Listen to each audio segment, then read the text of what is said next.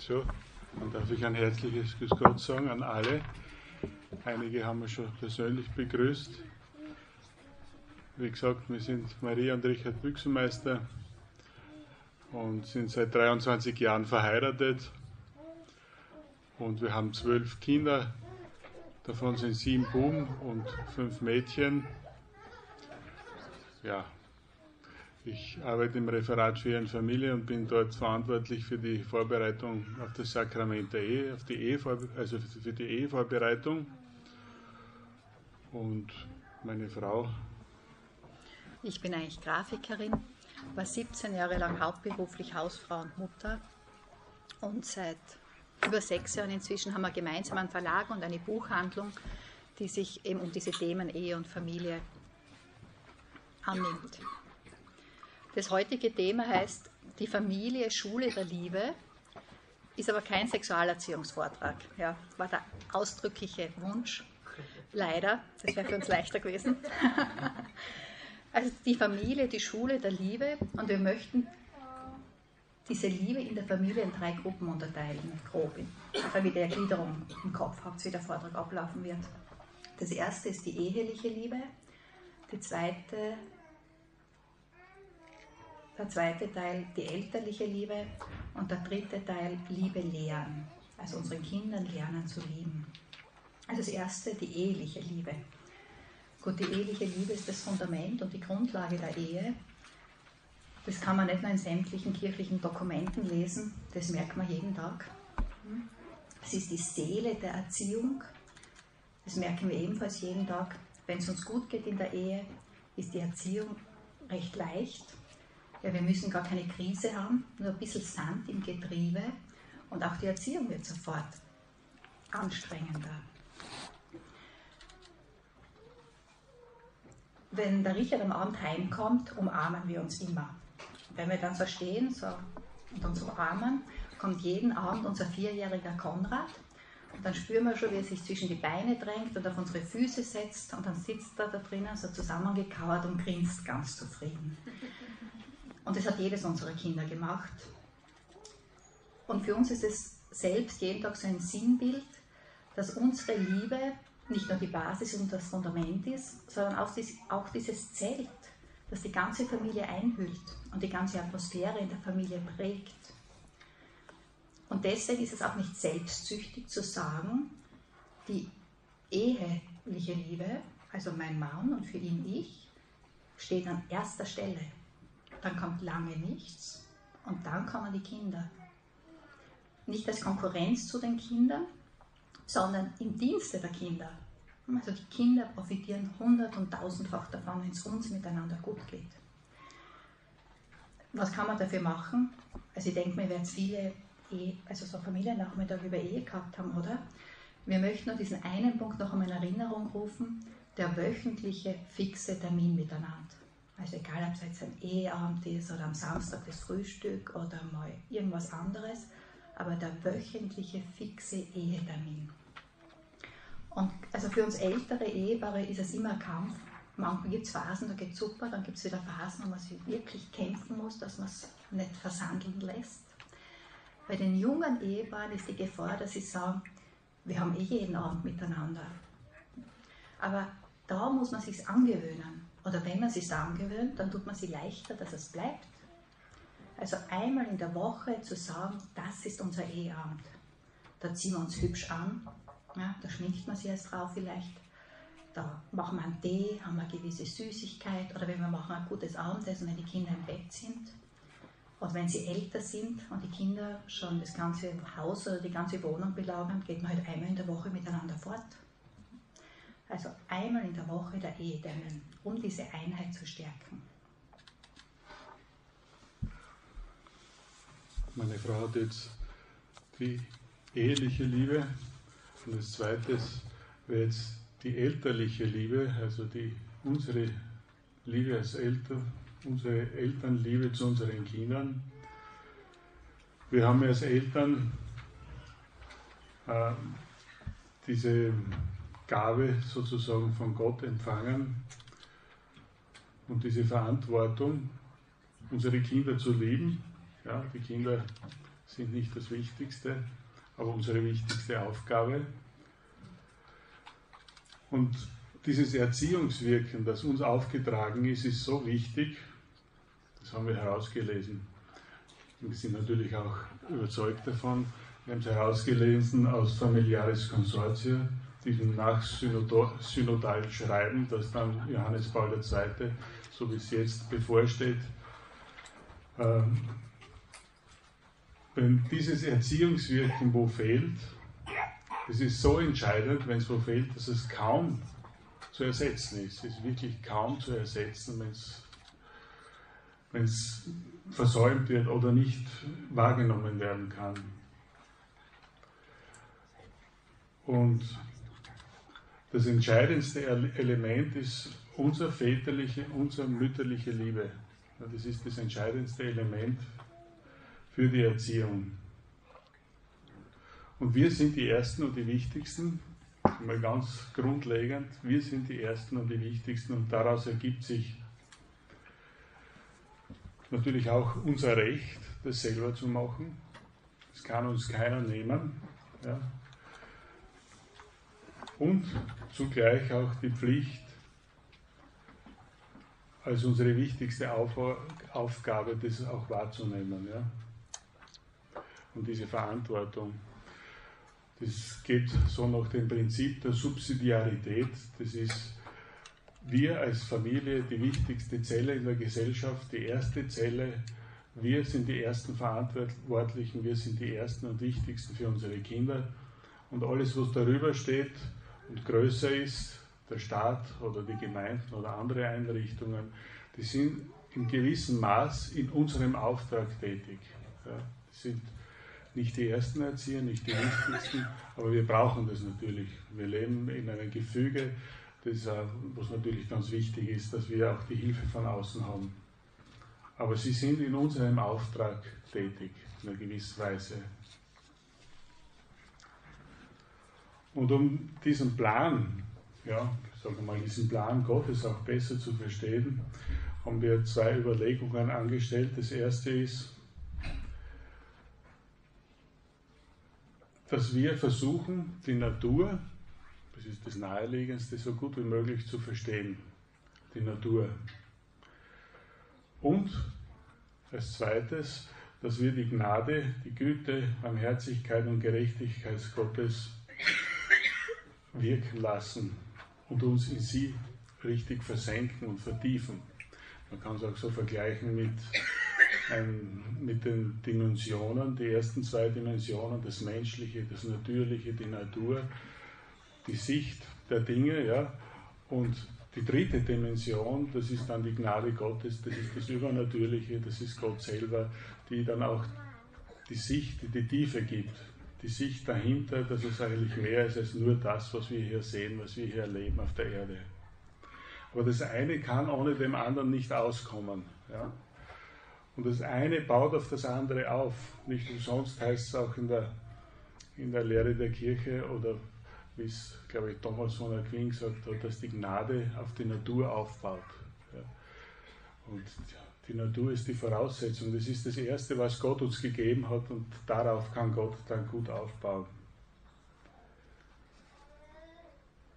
Und dadurch werden wir als Familie, wieder um familiares Konsortium Johannes Paul II. Zu, zu zitieren, wir werden, was wir eigentlich sind.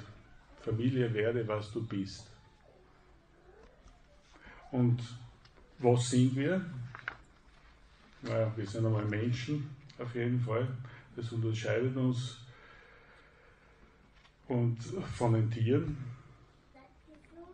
Und wo, womit sind wir Menschen von Natur her ausgestattet? Das ist die nächste Frage. Und wie, vielleicht wenn man das so salopp, so salopp äh, ausdrückt, wie sind wir gestrickt als Menschen? Beim Tier ist es eigentlich relativ einfach. Sie haben die Instinkte, die Triebe. Es fehlt ihnen sozusagen das Logische und es lernt da mäßig dazu. Es lernt nicht aus der Tradition oder kann nicht Dinge tradieren. Ein Erlebnis vielleicht, was das sehr deutlich zum Aus- oder das jeder fast erlebt hat, wenn man Igel zusammenführt, Man wird immer wieder, oder Igel werden immer wieder zusammengeführt, Igel lernen nicht daraus, dass es gefährlich ist, über die Straße zu gehen. Oder ich,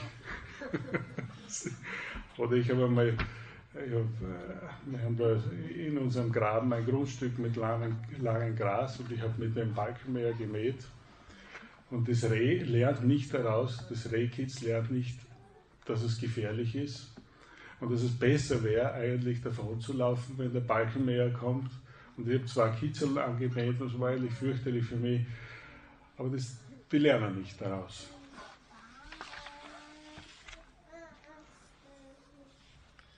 Der Mensch hat zwar auch Instinkte und Triebe, ja, aber es ist, er hat noch viel mehr. Er kann überlegen. Er ist sogar gezwungen zu überlegen. Er wird planen. Er lernt aus Erfahrungen. Er, er sammelt Erfahrungen. Und er kann auch etwas wollen und kann es dann, wenn er will, das auch umsetzen in die Tat. Und er kann Strategien entwickeln, er kann das tradieren, er kann das wieder alles über den Haufen werfen und so weiter. Aber das ganz Besondere bei uns Menschen ist, er kann lieben. Er ist liebesfähig. Ja. Er kann sich dazu entscheiden, zu lieben oder nicht zu lieben. Also Liebe ist auch, hat sehr stark auch mit, mit Entscheidung zu tun.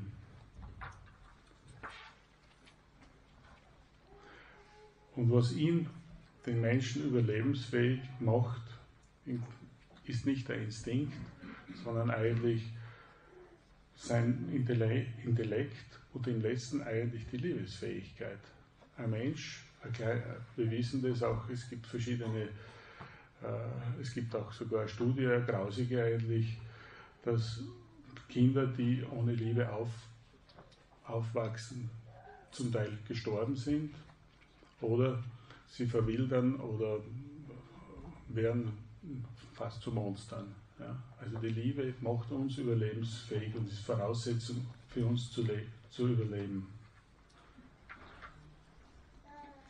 Das ist zwar alles sehr selbstverständlich, aber wir Eltern sind oft geneigt, gerade in der Erziehung, uns auf, manchmal auf die, auf die Instinkte oder ja, zu verlassen des Öfteren hört man so etwas, zum Beispiel, weil uns das ein großes Anliegen ist, die Aufklärung der Kinder, haben wir immer wieder gehört, naja, irgendwie, das haben alle schon, das haben alle irgendwie erlernt. Das fragt sich nur, von wem und wo, woher sie das gelernt haben. Und deswegen unser,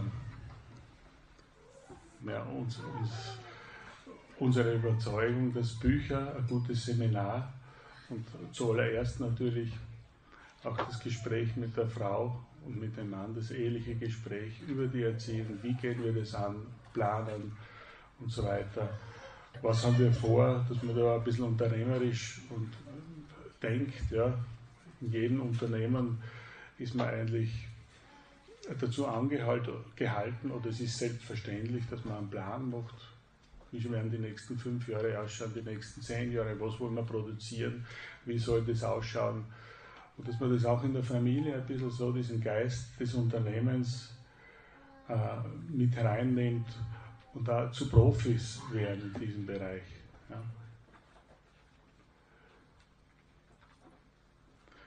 Und dann ist es natürlich irgendwie auch selbstverständlich, dass wir uns professionelle Hilfe auch in der Erziehung zur, zu Rate ziehen, ein Buch und so weiter und Seminare.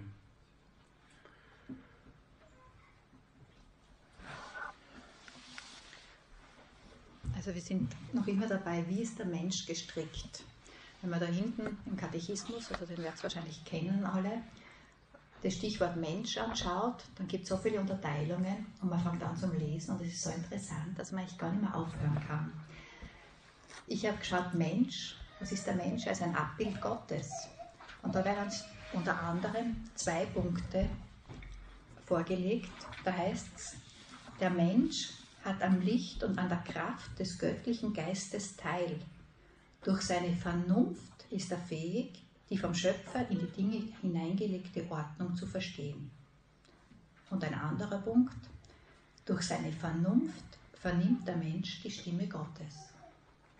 Also diese Vernunft ist es, die uns zu Menschen macht, die das Besondere am Menschen ist und die Gott uns geschenkt hat, schon bevor wir auf die Welt gekommen sind. Bevor wir das erste Mal um irgendetwas beten konnten, hat er uns das Genialste gegeben, was es gibt, die menschliche Vernunft.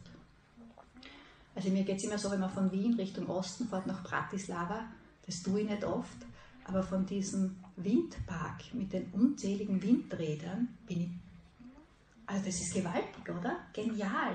Es ist nicht schön, ist was anderes. Aber was der Mensch schafft mit seiner Vernunft, ist es nicht gewaltig? Was Gott ihm dafür ein Instrument geschenkt hat, bevor der Mensch überhaupt gewusst hat, dass es einen Gott gibt. Wo bin ich? Da. Und diese Vernunft zu nützen und dieses Geschenk zu gebrauchen und zu pflegen und auszufalten und zu nähren, ist eigentlich eine Pflicht, wenn man Gott gegenüber dankbar sein will. Also es gehört zur gelebten Dankbarkeit Gottes gegenüber, aber es gehört auch zur gelebten Liebe unseren Kindern gegenüber, dass wir mit unserer Vernunft alle Erziehungsfragen, alle Fragen unserer Familie beleuchten. Der heilige Josef Maria hat gesagt, so handeln, als würde alles von uns abhängen. der erste Teil eines, eines, einer Aussage vom heiligen Josef Maria war, wir sollen so handeln, als würde alles von uns abhängen. Ja, wir kommen dann noch zum zweiten Teil. So handeln, als würde alles von uns abhängen. Das heißt, wirklich alles auszuschöpfen, was uns möglich ist, von der Natur her, von unserem Geist her, von unseren Erkenntnissen her und so weiter. So wie ich schon zuerst ein bisschen äh, versucht zu sagen, ein, eine Möglichkeit wäre noch, was, zu überlegen, was ist uns wirklich wichtig als Eltern? Welcher Bereich der Erziehung, jetzt wenn wir über Erziehung reden, welcher Bereich ist uns wichtig? Also wir haben uns das auch überlegt und uns gedacht, naja, der Glaube ist uns wichtig, dass wir den Kindern den Glauben weitergeben. Und die Kirche, die Liebe zur Kirche, das war uns auch wichtig. Und die Aufklärung, das war ist uns auch wichtig. Natürlich alles andere auch, dass sie gut, sie gut benehmen und dass sie sich in der Gesellschaft zurechtfinden. Aber das ist eigentlich, für uns war das sehr wichtig. Ja, es muss jeder das selber irgendwie sich ausreden, was für ihn wichtig ist, oder jedes Paar für, sich, für sie wichtig ist. Und die Folge davon ist, nur dass wir uns da halt auch schlau machen, dass man Literatur anschafft, dass man Seminare besucht, dass man mit Freunden, mit erfahrenen Menschen darüber redet. Das ist die Folge davon, dass wir uns, dass wir uns da auch in diesen, in diesen Bereichen bilden und das den Kindern auch gut weitergeben können. Weil wenn wir den Kindern das gut weitergeben, wenn wir uns gut auskennen, dann werden wir auch im Wert unserer Kinder steigen. Die Kinder werden stolz auf uns sein und wenn die Kinder sich gut auskennen, werden auch die Freunde der Kinder in, im Wert, also werden unsere Kinder im Wert gegenüber ihren Freunden steigen. Das heißt, die kennen sie aus, aha, die, die, reden, die wissen, wovon sie reden. Ja, sie werden das. Und das ist also eine positive Dynamik, die da entsteht. Und die beste Form natürlich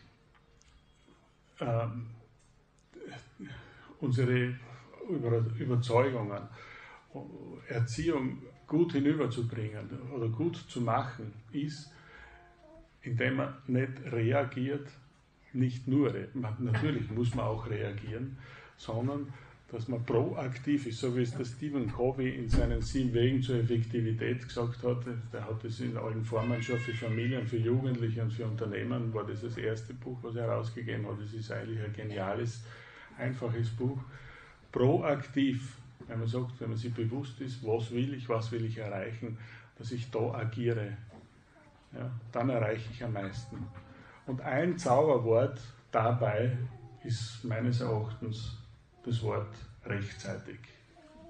Wenn ich das früh genug mache, meine Kinder gut aufkläre, dann werden viele, werde ich mir viele Reaktionen ersparen, Es wird sogar so weit gehen, wenn ich das früh genug mache und die Kinder sicher sind, gut gebildet sind in diesen Bereichen, dann wird alles, was negativ auf sie einströmt, noch positiv, positiv wirken.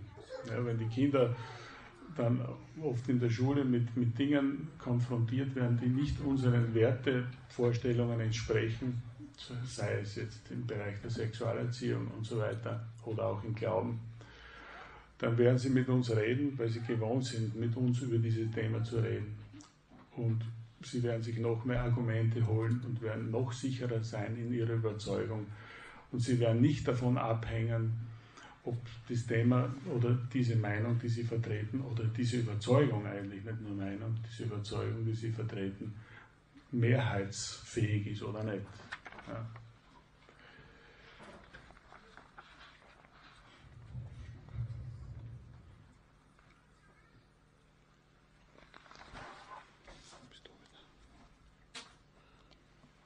Also das erste war, so handeln, als würde alles von uns abhängen und so beten, als würde alles von Gott abhängen. Natürlich ist das Gebet wahnsinnig wichtig und wir werden für unsere Kinder beten. Ja, vielleicht jeden Tag, dass man die Kinder nach der Reihe durchgeht. Die Christa Mewes hat in einem Vortrag erzählt, sie hat jeden Tag einem einzelnen ihrer erwachsenen Kinder gewidmet und dessen Kindern, wo sie diesen Tag für diese Familie betet. Ich werde auch beten, dass ich Hilfe in der Erziehung bekomme. Aber wie wird Gott mir helfen? Also in den wenigsten Fällen schickt einen Engel ins elterliche Schlafzimmer und sagt, bitte machst das und das.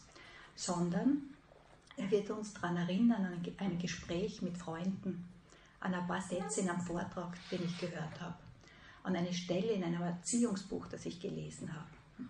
So wird Gott mir helfen und den Fingerzeig geben. Ich sage immer sehr hart, wer keine Erziehungsbücher liest, hat keine Ahnung von Erziehung. Und Bücher in der Mehrzahl bitte. Hm? Nicht nur ein Buch in der Mehrzahl.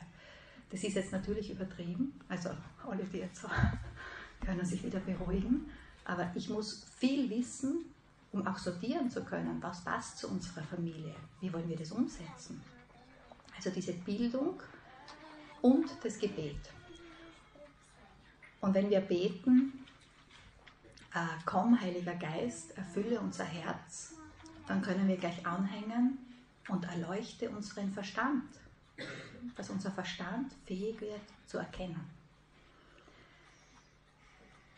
Der dritte Punkt, haben wir angekündigt, ist Liebe lehren. Da können aber die ersten beiden Punkte schon dazu wenn die Liebe von den Eheleuten untereinander, der Eltern untereinander, diese Atmosphäre, dieses Zelt ist, die jeden Tag prägt, dann die elterliche Liebe, ja, die so bodenständig ist eigentlich, so unspektakulär, was man jeden Tag macht, diese Bildung ist ja total unspektakulär. Da sehen die Kinder schon, was es bedeutet zu lieben. Hm? Weil Eltern zu sein ist nicht einfach, würde ich mal sagen und diese Liebe lehren im Aktiven. Osvaldo Poli ist ein Italiener, der hat gesagt, wenn wir dieselbe Kraft, die wir normalerweise auf die Schullaufbahn der Kinder verwenden, darauf verwenden würden, sie lieben zu lehren, würden wir die Welt revolutionieren. Was müssen die Kinder lieben, dass sie lieben können? Sie müssen das Gute lieben. Der Mensch will von Natur aus das Gute.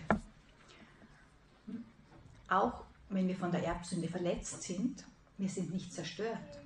Jeder Mensch, unabhängig davon, will, ob er gläubig ist oder nicht, will das Gute. Und das Schöne ist, er will nicht nur das Gute, sondern sein Verstand ist trotz dieser Verletzung der Erbsünde fähig, das Gute zu erkennen.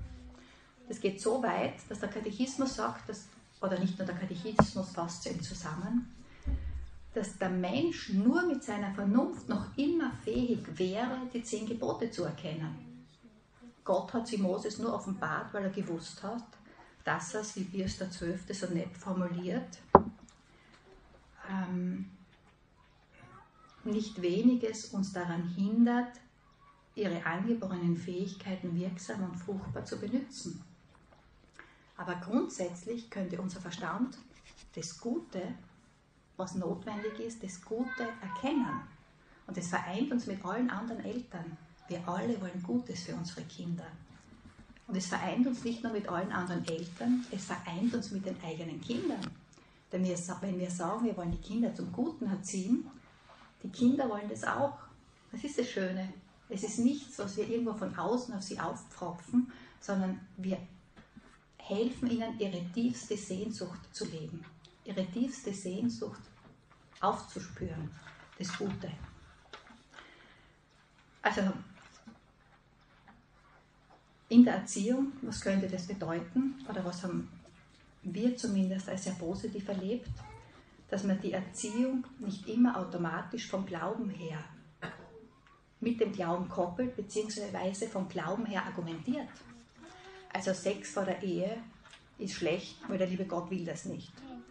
Ich meine, so sagt sich kaum jemand seinen Kindern, würde ich mal sagen. Aber so grundsätzlich, man sagt, na, mach mal dem lieben Gott eine Freude, mach mal das so und so. Das ist nicht schlecht, wenn man das den Kindern sagt, aber immer so zu argumentieren, würde bedeuten oder hat die Gefahr in sich, dass die Kinder, wenn sie mal Gott über Bord werfen, und die Phase kann kommen, also wir haben ein Kind gehabt, das zwei Jahre Gott über Bord geworfen hat, nämlich in den schlimmsten, in den gefährlichsten Jahren der Pubertät, der späten Pubertät noch dazu, dann kann es passieren, dass sie alles mit über Bord werfen, was wir mit Gott gekoppelt haben. Dass sie den ganzen Lebensstil über Bord werfen, die ganze Einstellung zur Sexualität. Wenn wir das nicht, die Argumentation von Gott her ja, nehmen, dann tun sie sich leichter, wenn sie Gott überwerfen, trotzdem ihren Lebensstil zu behalten. Und umgekehrt, auch wenn sie vernünftig bleiben, werden sie irgendwann Gott wiederfinden, weil die Vernunft führt immer zu Gott. Hm? Die Vernunft oder Gott ist vernünftig.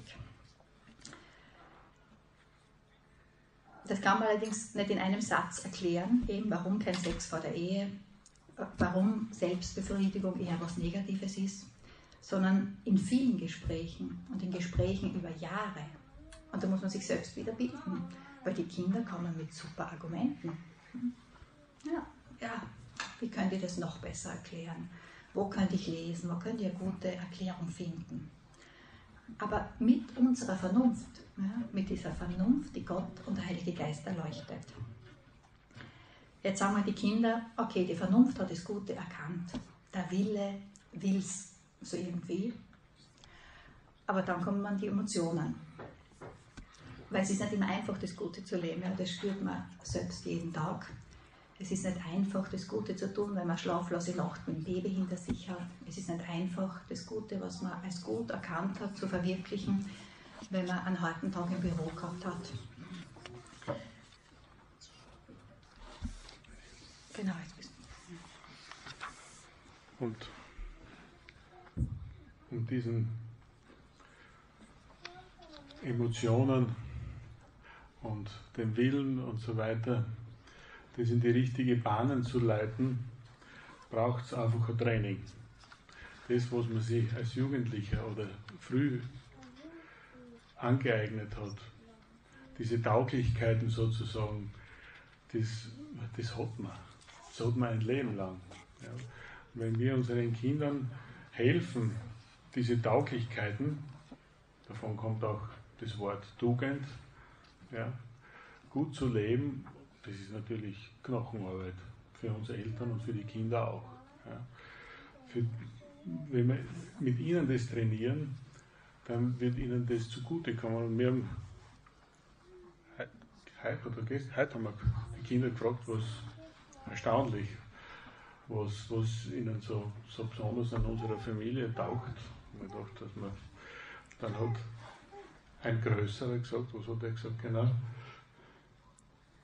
Also die Frage war, wie sie in unserer Familie lieben gelernt haben. Oder wo sie es gelernt haben, ja, weil fertig ist man nie sein ganzes Leben lang. Und daraufhin hat der 15-Jährige gesagt, durch die Putzstunde. Ja, weil wir machen einmal in der Woche eineinhalb Stunden, putzen wir mit den Kindern das Haus. Und dann hat er gesagt, dass man das macht, ohne zu jammern und pünktlich anfängt. Und in seinem ganzen Leben hat das nur zweimal geschafft, ihm zu entkommen. Aber er hat kein schlechtes Gewissen dabei gehabt. Aber was hat das mit Liebe zu tun? Also wir sind überzeugt, das hat sehr viel mit Liebe zu tun, weil das auch mit Dienst zu tun hat und dass man diese Aufmerksamkeiten und gegenseitiges Helfen, das, das ist die Grundlage für die Liebe. Ja. Wenn die Kinder das lernen und da ihre, ihre Emotionen überwinden oder hintanstellen lernen, dann werden sie später mal, wenn das auf sie zukommt, wo sie machen müssen, werden sie es wahrscheinlich später mal gern machen. Ja, wenn also zwei zusammenkommen, für die alles gemacht worden ist, die vielleicht sogar sehr gläubig sind, die nur studieren haben müssen. Wir kennen nämlich so einen Fall, die haben nur studieren müssen, nichts tun, nirgends mithelfen. Die sind dann, haben dann geheiratet und da war es ein Problem, wie der Missgefühl zum Auslernen war. Das ist immer gemacht worden. Nicht aus bösen Willen oder was. Man erwartet sich dann vom anderen, dass das gemacht wird und das wird dann wahrscheinlich in der Beziehung auch zäh. wenn beide das gelernt haben, dass das einfach dazugehört und die Dienste, die halt gemacht werden müssen und dass man die Arbeit sieht und so weiter, dann ist das schon eine herrliche Grundlage für, Grundlage für eine gute Beziehung in der Ehe. Also diese regelmäßige Mithilfe im Haushalt, die kleinen Aufgaben, die man ihnen gibt, den Kindern, der Geschirrspüler, der ausgeräumt werden muss, das können oft schon die ganz Kleinen, kauft man sich halt ein bisschen ein billigeres Geschirr, wenn wenn halt dann was kaputt wird. Natürlich ist man immer selber schneller, aber auf die Dauer, auf lange Frist geplant ist das das Optimale auch für uns Eltern, wenn man dann einmal, so wie es jetzt ist, mal weggehen kann. Wir haben ja gewisse Freiheit, die schon meine Frau und ich, wir können mit so vielen Kindern, wir können einmal sagen, da kannst du halt schauen und dann schauen, schauen halt die Größeren auf die Kleinen. Und es geht dann so weit, dass wir schon Weihnachtsgeschenke kriegen, wo wir einen Urlaub geschenkt kriegen, wo die Großen sagen, ja, sie schauen drei Tage auf die Kleinen. Also das ist dann schon was ganz Besonderes. Dieses Training, wo, wo passiert das? Ja, das ist jetzt noch, ich bin noch bei der Knochenarbeit. Das ist meines Erachtens ein, eine Werkbank oder Schulbank für diese Liebe, wenn wir ja von der Schule der Liebe sprechen,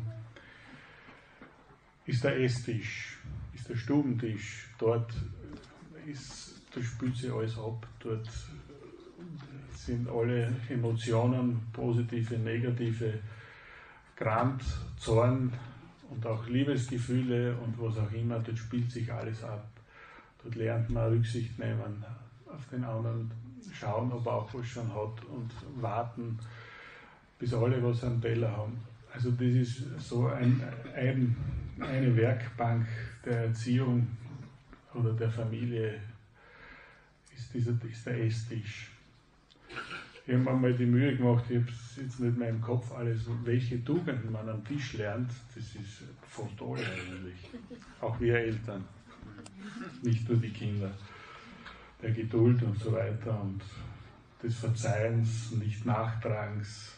Ja. Das Schönere wäre zum Beispiel, dass wir auch Möglichkeiten haben, viele positive Dinge in der Familie zu pflegen. Das ist jetzt nicht nur der Esstisch, sondern der Wohnzimmertisch, wo wir uns zusammensetzen, gemütlich einmal, vielleicht auch einmal einen Film anschauen gemeinsam und darüber reden, wo vorgelesen wird, wo gejausnet wird, wo es Süßes gibt einmal. Und das kann man regelmäßig machen. Also meine Frau versucht es auch jeden Tag zu machen mit den Kindern ein kleines Stück aus einem Buch vorzulesen und da sind auch die Großen gern dabei. Und das verbindet. Oder die Bettkante für uns Väter auch eine große oder gute Möglichkeit, an der Bettkante noch den, den Tag wirklich gut zu, zu beenden mit dem Kind, mit jedem einzelnen Kind und sich da die, ein paar Minuten Zeit zu nehmen, beim Kind zu sein und einfach zu fragen, was war und wie es geht und, und dass man es gern hat und dass die Liebsten sind. Ja. Das ist so einfach eigentlich, das ist so schön und die Kinder lachen immer, wenn ich sage, na, du bist die liebste Hedwig von der ganzen Welt und du bist der liebste Konrad von der ganzen Welt. Und da klingen sie immer auf und wissen schon, naja, es gibt halt nur einen für mich, einen Konrad und eine Hedwig. Aber das, das verbindet auch und das, das macht den, den, das gibt den, den Tag dann noch so, so das Tüpfel auf dem I drauf. Das tut mir, ja. Oder der Gruß am Morgen und am Abend beim Verabschieden, beim Heimkommen. Kann wirklich eine Kultur draus machen. Wir haben das auch gelernt von einer netten Familie. Das war, die haben das zelebriert, die haben sie umarmt in der Früh, wenn die aufgestanden sind, da haben wir übernachtet bei ihnen. Das war wunderschön. Die haben sie umarmt, wirklich begrüßt in der Früh. Das muss ja nicht jeder so machen, es ist eine Möglichkeit. Ja? Man muss es, jeder hat seine Schwerpunkte. Es ist ja nicht so, dass es jetzt alles so nachgemacht werden muss. Aber es ist eine schöne Möglichkeit, um, um einander wertzuschätzen. Du, ich registriere dich, du bist da und ich freue mich, dass du da bist.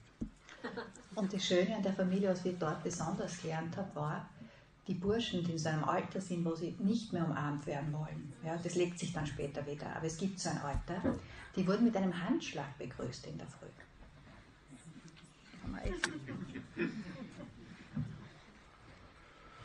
Und auch die Gäste. Das ist auch ein, ein Faktor in der Erziehung, der nicht zu, zu, zu missachten ist. Wenn Gäste da sind, sind die Kinder immer die bravsten. Ja. Und da bemühen sie sich besonders. Und warum soll man das nicht auch als einsetzen? Das ist auch schön, wenn Gäste da sind. Das ist, es kommen andere, man spricht miteinander, es kommen andere Kinder, die auch so denken. Und man ist nicht alleine mit auf der Welt. Ja. Also wir haben gesagt, Liebe lehren, indem wir ihnen die Liebe zum Guten einpflanzen und das, was eh schon da ist, fördern. Der zweite Punkt wäre die Liebe zur Wahrheit fördern. Denn auch diese Liebe zur Wahrheit ist in jedem Menschen drinnen. Der Mensch strebt von Natur aus nach Wahrheit. Das könnte man sich vielleicht denken, was hat die Wahrheit mit der Liebe zu tun? Dreht es um. Was macht die Lüge aus der Liebe? Da weiß man sofort, Wahrheit und Liebe gehören zusammen. Die Wahrheit braucht man, um das Gute zu erkennen. Der französische Philosoph Glucksmann. Ähm, der ist jetzt er ist gestorben. Eben, wir haben nichts von ihm gelesen, aber durch seinen Tod sind da mehrere Zitate, eben, hat man kennengelernt. Und er hat die These aufgestellt, dass die Dummheit eine Weltmacht geworden ist. Und ein sehr treffendes, also sehr lustiges Zitat von ihm ist, den Vollidioten erkennt man eben daran, dass er durch nichts aus der Fassung zu bringen ist. Er ist stets bereit, sich über das eine Meinung zu bilden, was er nicht versteht, und unfehlbar über das zu urteilen, was er nicht weiß. Also Beispiel, kein Beispiel. Super Zitat, gell? ähm, ein Paar, künstliche Befruchtung, sie haben drei Kinder, das vierte ist noch eingefroren. Also sagt die Mutter selbst, das vierte ist noch eingefroren und sie überlegen sich, was, was machen sie damit? Ja, weil man muss sich immer ein Jahr lang wird es eingefroren und dann müssen sie diesem Institut sagen, soll es noch ein Jahr eingefroren sein oder soll es entsorgt werden?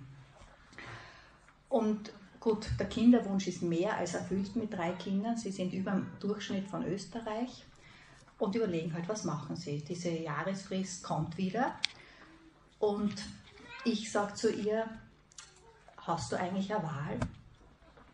Und daraufhin sagt sie, na, ich weiß genau, was du meinst. Natürlich ist es ein Kind, aber es ist doch kein richtiges Kind. Verstehst? du? Es ist nicht ein Kind, obwohl es natürlich schon irgendwie ein Kind ist. Jetzt die Frau, in, dieses Paar in der Situation ist verständlich.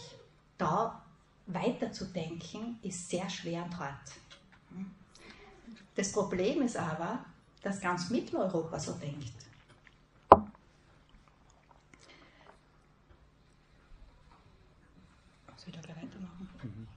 Also Wahrheit hat etwas zu tun mit Wissen, noch mehr mit Bildung, aber auch etwas damit, dass man logisch und konsequent denken lernt. Und dass man den Mut hat, die Dinge konsequent bis zum Ende weiterzudenken. Das können wir unseren Kindern trainieren. Und zwar früh genug, diese Gespräche am Esstisch, wo man weiterdenkt, ja? wo man nicht ihnen immer die fertigen, fertige Resultate serviert, sondern Fragen stellt, das Kind anregt zu denken. Es wird wie ein Sport in der Familie. Und es ist ein echtes Glücksgefühl, wenn man das Aha-Erlebnis hat. Also für einen selbst auch, wenn man so Sachen jahrelang sich befasst und dann irgendwann geht einem der Knopf auf. Das sind Glücksgefühle, die man, die man den Kindern mitgeben kann. Wichtig, rechtzeitig zu beginnen. Sie können aber dieses logische Denken auch aus den ganz kleinen Erfahrungen des Alltags lernen. Wenn ich die Jaus in der Früh vergesse, werde ich in der Schule hungrig sein. Wenn ich das, was am Tisch ist, nicht esse, weil es mir nicht schmeckt, werde ich hungrig bleiben bis zur nächsten Mahlzeit. Wenn ich in der Früh verschlafe, werde ich zu spät in die Schule kommen und muss mich beim Lehrer entschuldigen. Übrigens, in jede Schultüte von einem Erstklässler gehört ein Wecker hinein. Das Kind kann selbst aufstehen. Man muss es nicht aufwecken. Oder wenn die Socken nicht in der Schmutzwäsche sind, können sie leider nicht gewaschen werden und dann steht der Achtjährige plötzlich ohne Socken da. Hm? Ist aber Schule und Winter, was muss er tun? Sich Socken von der kleinen Schwester ausborgen. Die hat blöderweise nur rosarote. Ja. Und es ist angenehm als Mutter. Ja, man will das Kind ja nicht anrennen lassen, versteht's? Aber plötzlich braucht man das Kind nicht strafen, sondern man steht auf der gleichen Seite mit dem Kind und man sagt, nur rosarote Socken. Also irgendwas Brauchbares wird sie haben. Lass uns suchen. Ja? Und dann findet man weiße Socken mit so einem rosaroten Emblem auf der Seite. Das geht gerade noch. Aber das Kind lernt, ich setze diese Handlung, was sind die logischen Folgen? Also als Eltern, wir brauchen nicht strafen. Einfach die Folgen der Handlungen dem Kind nicht wegnehmen. Dem Kind diese Folgen zutrauen.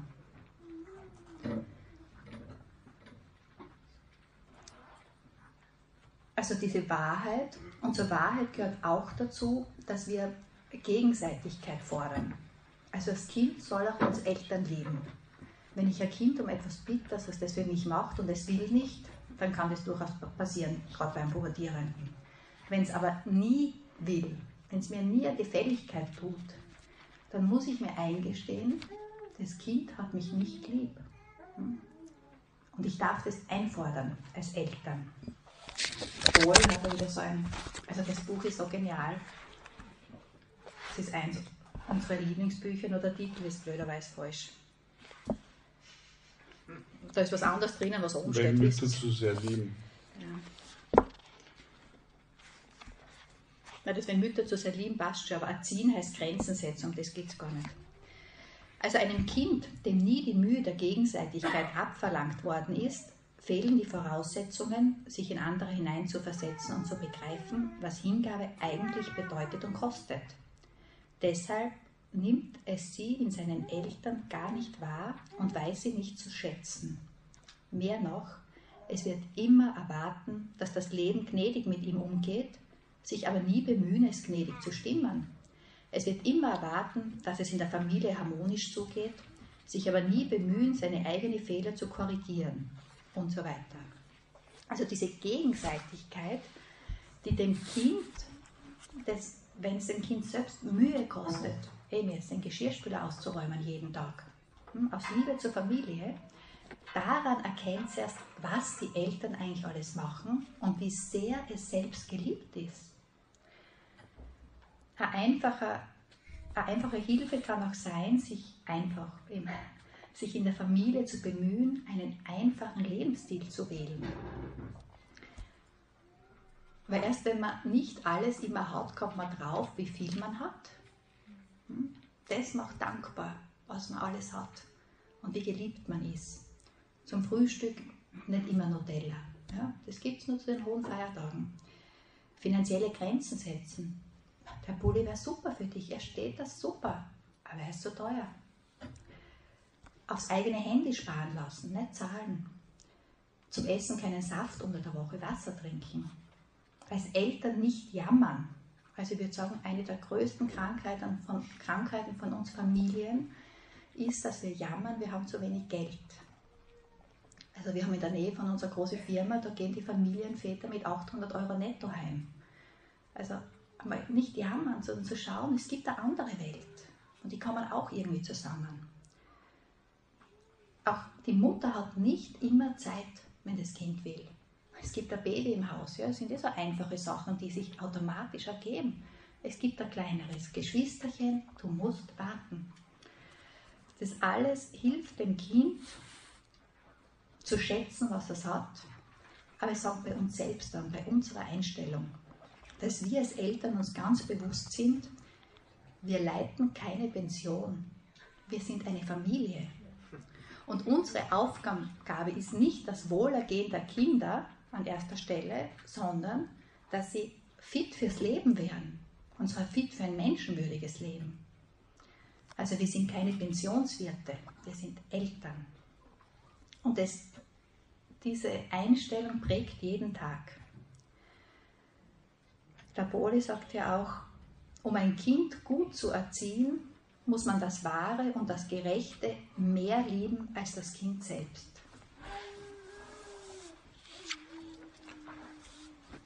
Sagt meine Frau, und das Gute und das Wahre, es kommt noch das Schöne, aber dazu haben wir wenig Zeit jetzt, aber das kann sich jeder selber ausmalen. Eine, äh, ein Gedanke von uns ist die Atmosphäre in der Familie, das kann was Schönes sein.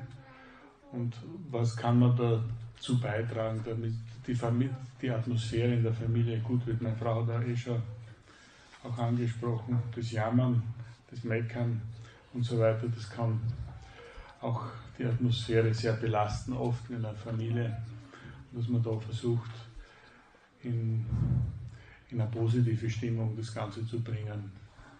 Wenn es mal anfängt, dann kann das auch eine gute Dynamik werden das Verzeihen und so weiter, die Rücksichtnahme, alle diese, diese Dinge, die wir hart in der Familie äh, trainieren müssen, Eltern und Kinder. Und auch das Schöne in der materiellen Umgebung, dass die Kinder das sehr schätzen, wenn es schön ist. Wenn sie nach Hause kommen und es ist schön, wenn es zusammengeräumt ist, wenn es sauber ist, und wenn Ihnen auch das gefällt, wie wir wohnen. Ja, wir haben auch nicht schlecht gewohnt, wenn wir das Haus gekauft haben. Das war vielleicht ja, einfach. Wir haben es auch versucht, irgendwie gut einzurichten mit einfachen Mitteln. Aber doch haben sie sich immer irgendwie geschämt für das und haben nie Freunde eingeladen. Erstaunlich. Ja. Obwohl es wir, wir haben es eigentlich ganz gemütlich gefunden in der, in der alten Stube. Und dann haben wir ausgebaut. Das heißt, wir sind vor dem Ausbau gestanden und dann haben die Kinder entscheiden, mitentschieden, aber wir haben es gefragt. Mitentschieden haben sie nicht, aber wir haben es gefragt. Zu lang? Nein, nein, nein, gar nicht. Wenn meine Frau hinten tippt, dann komme ich, nein, nein. wäre ich immer unsicher.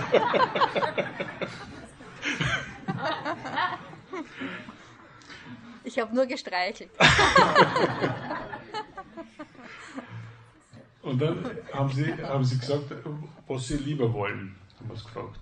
Wollt ihr jeder einzelnes Zimmer oder wollt ihr ein repräsentatives gemeinsames äh, Wohn gemeinsamen Wohnraum, einen großen? Und sie haben sich für einen gemeinsamen repräsentativen Wohnraum entschieden. Und seitdem kommen sie ganz gern mit Freunden und es ist, und es ist nicht unwichtig. Auch das Schöne, es muss nicht teuer sein.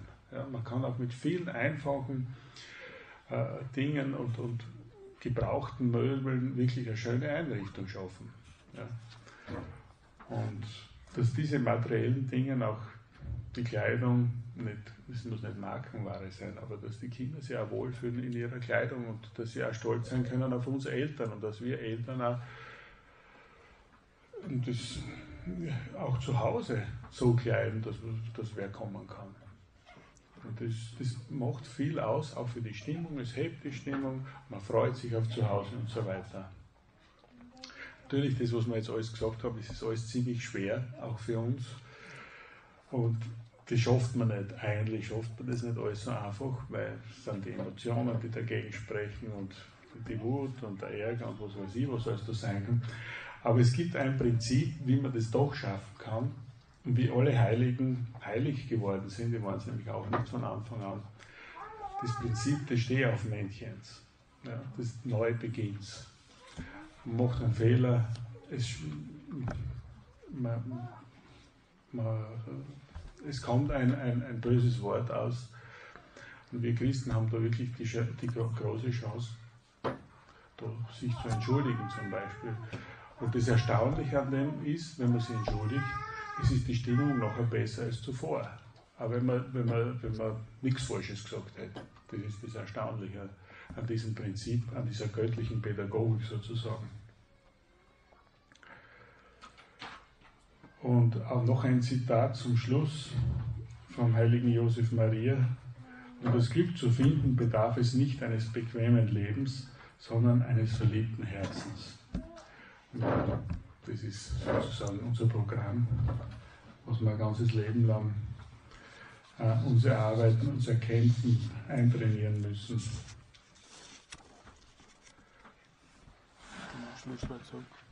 Damit machen wir jetzt einmal Schluss und wir können noch ins Gespräch kommen miteinander, wenn jemand Erfahrungen erzählen will oder noch was fragen will, was nicht verständlich war. Ja.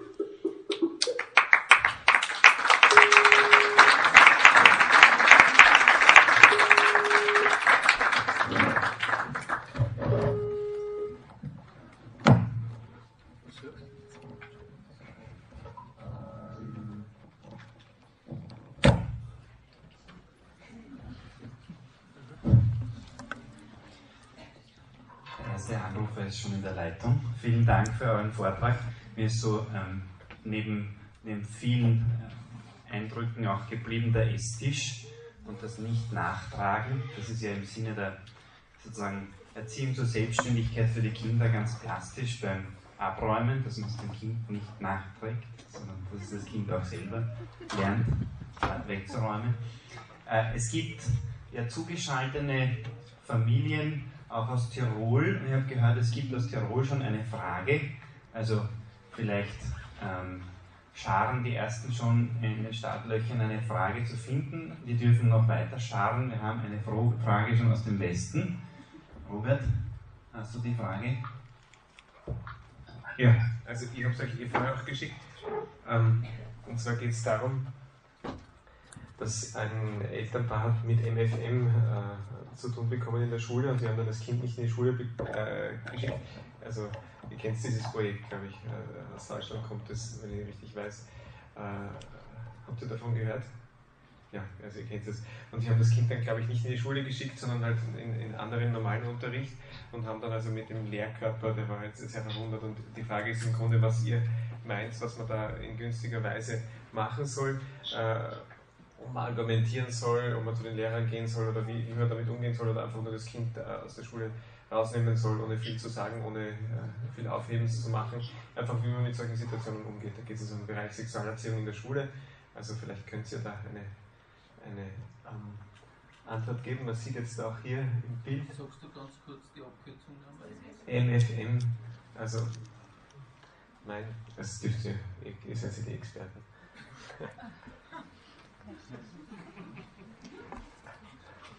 Na, zu dem Projekt selber möchte ich eigentlich nichts sagen. Es geht grundsätzlich darum, dass wir, wenn wir unsere Kinder rechtzeitig aufklären, also je früher, desto besser, ein Jahr, besser ein Jahr zu früh als eine Sekunde zu spät, das ist unser Sager, den wir von der Irmgard-Hagspiel haben, abgeleitet haben, wenn wir das rechtzeitig machen, dann wird, sind wir überzeugt, wird kein Projekt den Kindern schaden, sondern es wird die Kinder, die Kinder sind gewohnt mit uns zu reden, wenn wir früh mit ihnen dazu, da, zu reden beginnen.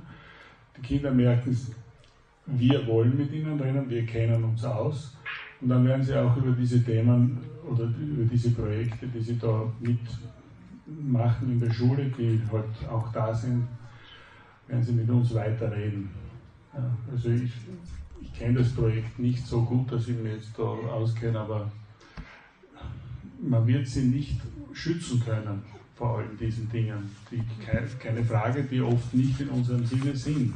Und wir haben auch das Recht, würde ich sagen, am besten vor der Schule oder vor, vor dem Schulbeginn mit den Eltern ins Gespräch, äh, mit den Lehrern ins Gespräch zu kommen. Die Lehrer sind sehr dankbar, dass wir mit ihnen sprechen und dass jemand nachfragt überhaupt.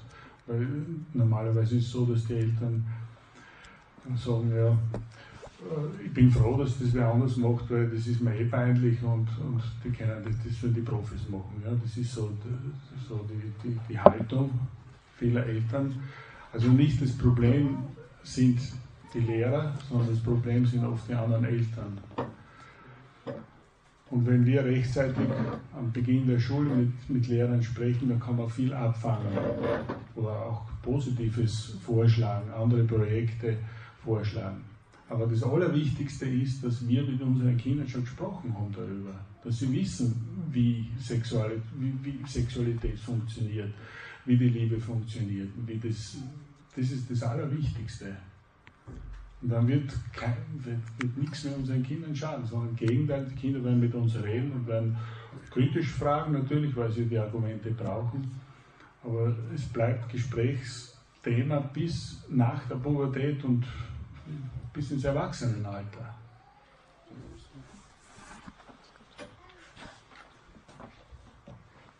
Okay, danke. Also ich glaube, wir können jetzt mal die Gruppe aus Tirol grüßen. Ich weiß nicht, hört sie uns?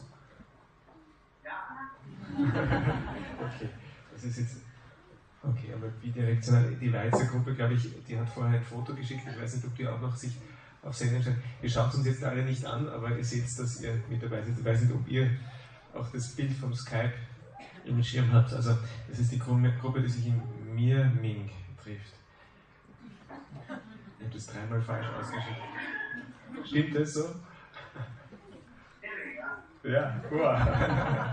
Okay, also als Nicht-Tiroler ist das gar nicht so leicht. Ja, ähm, wenn sonst, weiß nicht, ob jetzt, äh, wir, wir wollen eigentlich jetzt mit den Austauschgruppen weitermachen, beziehungsweise vorher noch ein paar Gespräche machen, deswegen ähm, sage ich jetzt mal an der Stelle ein ganz ein großes Dankeschön, Applaus für euren tollen Vortrag, ihr habt das super gemacht.